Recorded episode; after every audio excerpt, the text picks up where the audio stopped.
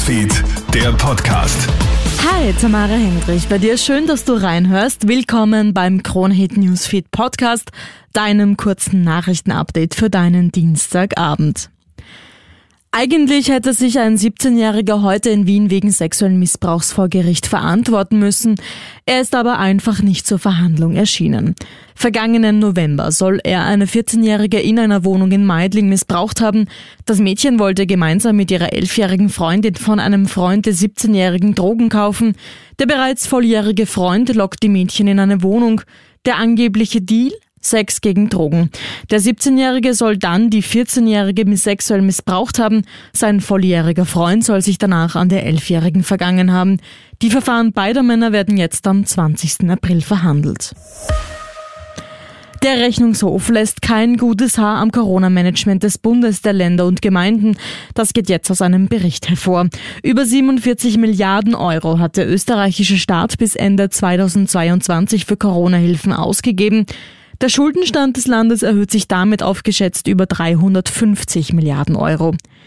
Für künftige Krisen sei der Handlungsspielraum eingeschränkt, kritisiert der Rechnungshof.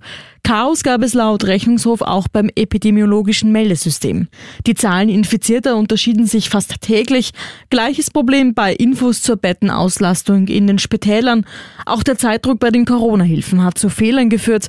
Bei der Kurzarbeit zum Beispiel holten sich Firmen, die kaum betroffen waren, rund 500 Millionen Euro zu viel ab. Dazu kommt die mangelnde Kontrolle der bezahlten Hilfen. Für zukünftige Pandemien müsse man besser vorbereitet sein, so der Rechnungshof. Stören dich auch die E-Scooter-Fahrer? In Paris sollen Leih-E-Scooter ja auf Wunsch der Bevölkerung jetzt verboten werden. Wien zieht nach und führt ab Mai zumindest schärfere Regeln ein. Eine zweite Bremse, eine Glocke und ein Blinker sollen E-Scooter zukünftig haben, um sicherer im Straßenverkehr unterwegs zu sein. Denn im Ländervergleich haben wir relativ schwache Gesetze.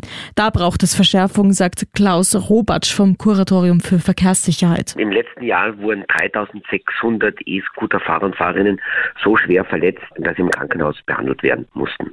Es ist notwendig, dass wir hier auch gesetzmäßig nachholen und ebenso das Geschwindigkeitsniveau von 25 km/h auf 20 km/h zu reduzieren, so wie es auch schon äh, in Deutschland und der Schweiz ist oder eben als Alternative eine Hemmpflicht verordnet.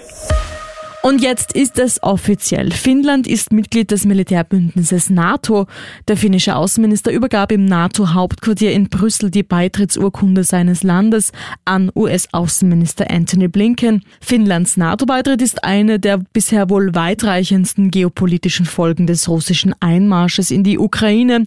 Auch Schweden möchte NATO-Mitglied werden. Das wird aber bisher noch von der Türkei und Ungarn blockiert. Das war's derweil von mir. Alle Updates checkst du dir wie immer im Kronehit Newsfeed oder online auf kronehit.at. Hab noch einen schönen Tag.